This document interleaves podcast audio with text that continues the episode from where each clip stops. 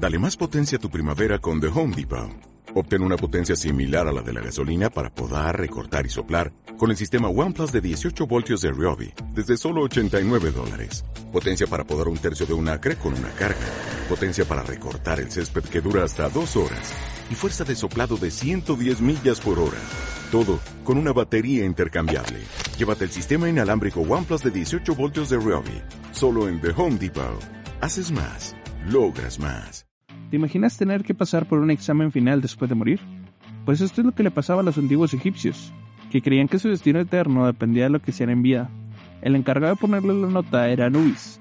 Anubis tenía una pinta muy particular, cabeza de perro salvaje y cuerpo humano, todo vestido de negro. El negro era su color favorito porque representaba la tierra fértil y la vida nueva, aunque también le gustaba el rojo sangre porque le recordaba su comida preferida, los cadáveres que se pudrían en el desierto.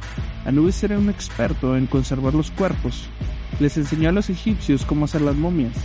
También tenía una balanza muy especial con la que pesaba el corazón de los muertos contra una pluma. Si el corazón era más ligero que la pluma, el muerto podía ir al cielo. Si era más pesado, se lo comía muy horrible. Bienvenidos mortales, yo soy Alex HD, tu guía en el CEO 101. Aquí nos encanta la mitología, pero también nos gusta divertirnos. Si buscas un programa serio de investigación, este no es tu lugar. Aquí encontrarás historias sobre dioses, semidioses, héroes y un otro mortal. También chistes malos, referencias a la cultura pop y un poco de sarcasmo. Así que si te gusta la mezcla entre lo antiguo y lo moderno, ponte tus sandalias aladas, acompáñanos en este viaje que nos llevará a conocer a las momias en Egipto. ¿Sabes que Anubis no era hijo legítimo de Osiris? Resulta que su madre Neftis se había disfrazado de Isis para engañar a Osiris y así quedar embarazada de él. Otra versión dicen que fue Set quien violó a Neftis y la dejó preñada. Sea como sea, Neftis tuvo miedo de su marido Set y abandonó a Anubis en el desierto. Por suerte, Isis lo encontró y lo adoptó como su hijo. Anubis fue el primer dios que practicó la momificación, cuando ayudó a Isis a restaurar el cuerpo de Osiris, que había sido asesinado y descuartizado por Set. Anubis reunió todas las partes del cadáver de Osiris, lo envolvió en vendas impregnadas con resinas y aceites aromáticos, le devolvió la vida con su aliento. Así, él creó la primera momia. Le enseñó a los hombres el arte de preservar los cuerpos para que pudieran alcanzar la inmortalidad. La momificación era un proceso muy complejo y delicado, que duraba unas 70 días y requería de varios materiales y herramientas. El embalsamador debería extraer los órganos internos del difunto, excepto el corazón, que se consideraba la sede de la personalidad.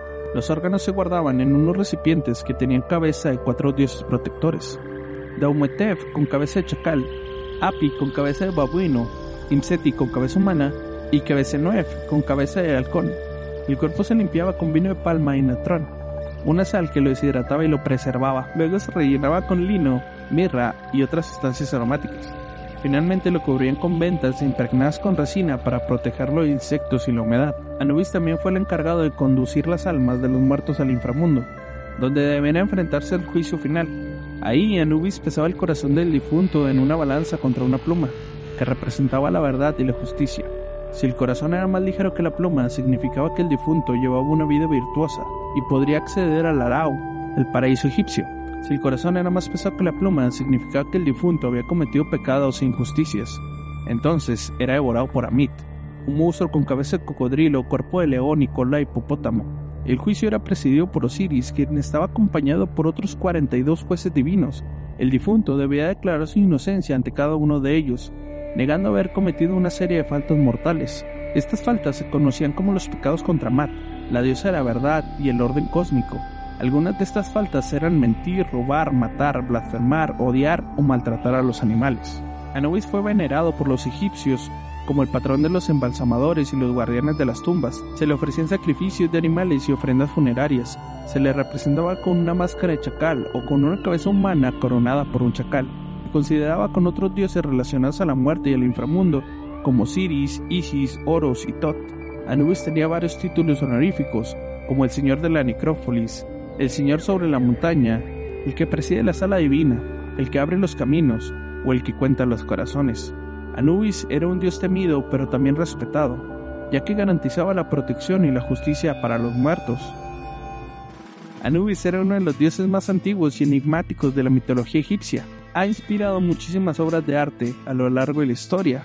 Algunos ejemplos de ellos son la máscara de Tutankamón, una máscara funeraria de oro que cubría el rostro de la momia del faraón Tutankamón, que fue descubierta en 1922. La máscara tiene una barba postiza y un tocado con una cobra y un buitre, que simbolizan el poder real. En la parte posterior de la máscara hay una imagen de Anubis protegiendo al faraón.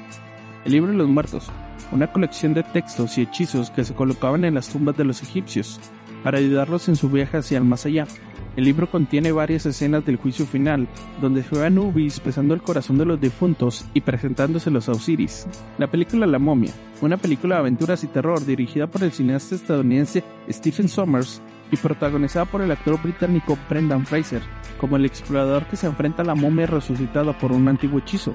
En la película aparece Anubis como el dios que adoraba el sacerdote Imhotep, el villano principal en el videojuego Assassin's Creed Origins, un videojuego de acción y aventura desarrollado por Ubisoft, que narra las pericias de Bayek, un Medjay egipcio que se involucra en una conspiración que afecta el destino de su país. En el juego puedes visitar el inframundo egipcio y luchar contra Anubis como parte de una misión especial.